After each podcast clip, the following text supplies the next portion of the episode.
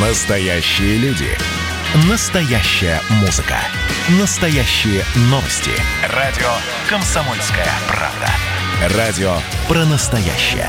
97,2 FM. эм. Вторая Родина. Здравствуйте, вы слушаете программу «Вторая Родина». Меня зовут Екатерина Живцова. Наша программа о людях, чья жизнь связана с Россией и Беларусью. И сегодня у нас в гостях председатель автономии Омские белорусы Елена Овчаренко. Елена, здравствуйте. Здравствуйте всем слушателям. Знаете, каждый раз, когда ко мне приходят гости из э, удаленных от Беларуси городов, у меня первый вопрос, что вас лично связывает с Беларусью? Насколько я знаю, родились вы все-таки не в Беларуси. Да, я из династии военных, а, и рождена я была вообще в Бурятии, город Кяхта. Это республика Бурятия. А, мои родственники, моя родная кровь.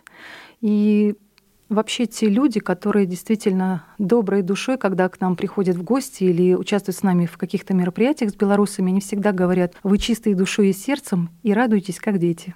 Как складывалась жизнь ваших родственников? Как они оказались настолько далеко от родины? Если вы говорите из семьи военных, значит, э, это вот все было во время советской, да, получается? Ну, не только советская. Мы же знаем, что были реформы, что белорусы, да, а, переезжали. Было несколько бы... волн переселения. Вот да. мне интересно, ваши из каких, получается? Из волн, да, волны переселения. И в то же время получается, что мама у меня, она наполовину белоруска с полячкой, ну, угу. Польша, да, поляки, это же граница, да, а папа чисто белорус. Но об этом самое интересное вообще раньше же не говорилось. Почему?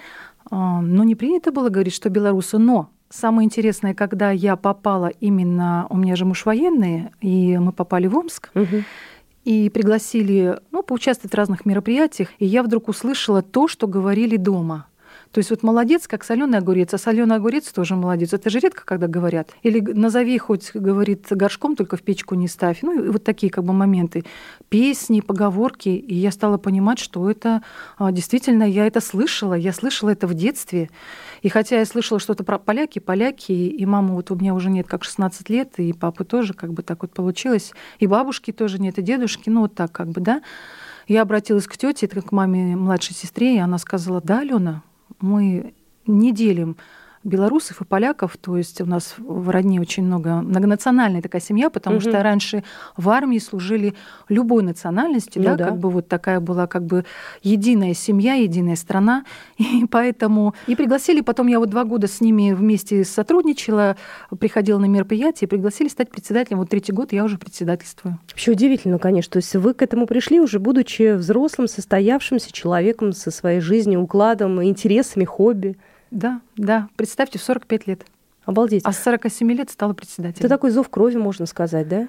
Да, действительно. Когда предложили, я сначала очень сильно отказывалась и говорила, что не справлюсь, не смогу, потому что люди очень взрослые, разношерстные, разнохарактерные, знаете, вот, и далеко от родины. Многие, кто приходит и вступает, как бы, ну, как по анкете, заполняет же, да, хотят стать uh-huh. членами автономии, они многие плачут и говорят, что очень давно не были на родине, даже не связано сейчас с самоизоляцией, что не были давно на родине, не, не смогли поехать по каким-либо причинам.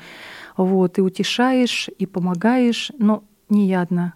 Это все люди. Они говорят, Алена Николаевна, ну вот как бы я, меня как бы Алена в свидетельстве о рождении, а в паспорте Елена. Ну вот так вот получилось, uh-huh. что в сказках только Алена, да, это в военном городке, вот так вот тоже такая путаница.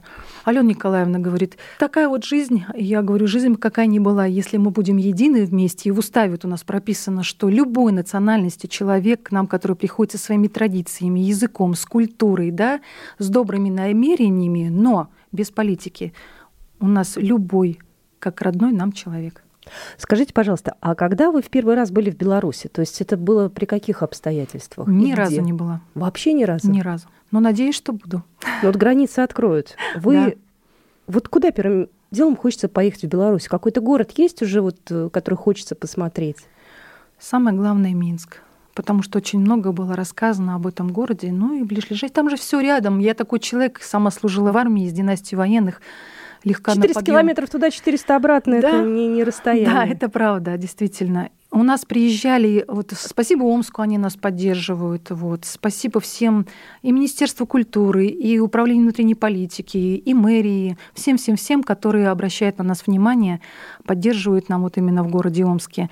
И спасибо, самое главное, тоже вот э, Министерству культуры это в Беларуси, в Минске, угу. и региональному центру. Когда я обращалась туда и писала почти полгода или даже больше письма о том, что мы белорусы, у нас нет своих костюмов, но костюмы есть при колледже культуры, где уже они вот второй раз получили народный ансамбль, называется угу. «Славянский венок», Наши белорусы золотые. Я не пожилого, знаете, возраста, я не понимаю, как пожил и все, что ли. Я их называю золотые белорусы. Они помогали основывать вот именно этот кружок. Сначала был, а сейчас уже там вот специально набирают детей, и они поют на белорусском языке. Вот еще раз повторюсь, они второй раз получили народные названия «Славянский венок», и все костюмы, начиная летняя, весенняя, осенняя, обувь, а, а, головные уборы, это все наша автономия, на деньги нашей автономии. Но для нас, для самих, мы кто-то вот из родственников, если, ну, или знакомых, кто вот с автономией, они ездили в гости, привозили все костюмы, сами шили, а вот так, чтобы не было. И нам выделили с Министерства культуры из Беларуси, привезли шесть женских костюмов и четыре мужских бесплатно. И приехал ансамбль Сузурье, был у нас День культуры Белоруссии 11 июня перед Днем России. Они бесплатно выступили, привезли костюмы, флаг привезли, герб привезли. И на День России они прошли по городу с нами, мы в новых своих национальных костюмах белорусских, они в своих. И на трех точках, да, вот выступали, концертные программы давали бесплатно.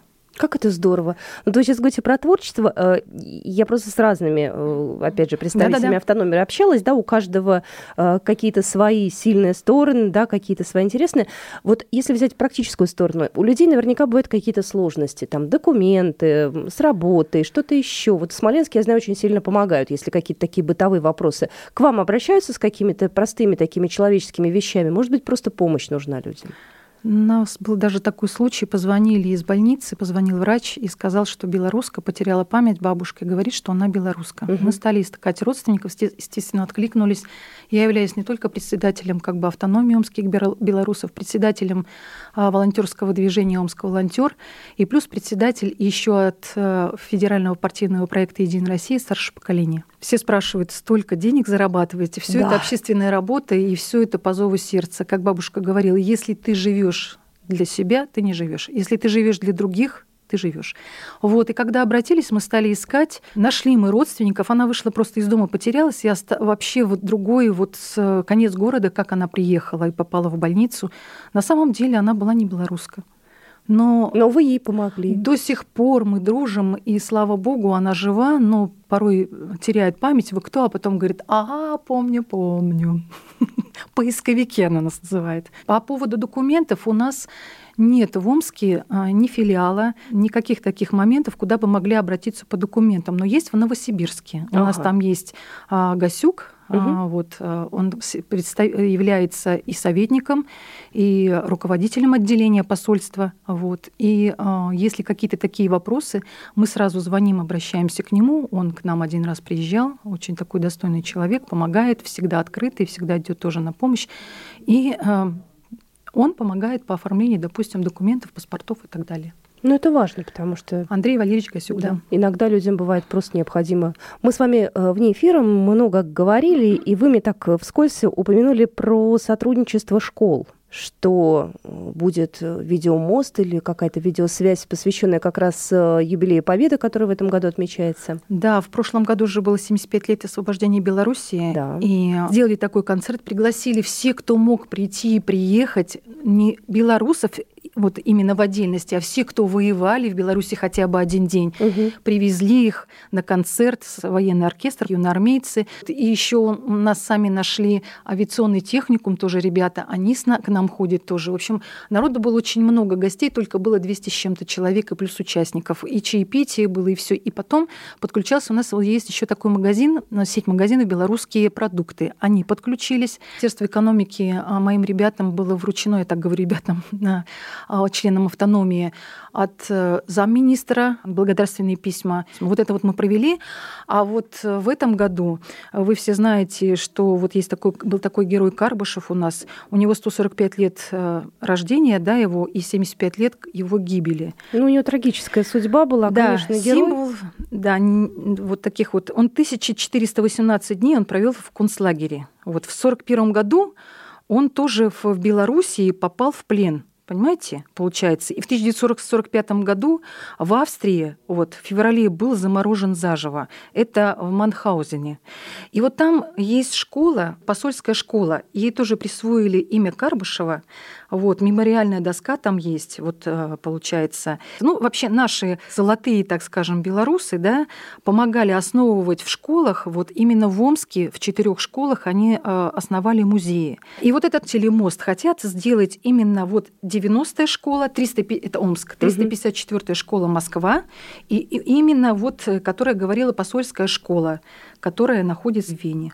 А вы как-то в этом будете участвовать? Обязательно будем участвовать.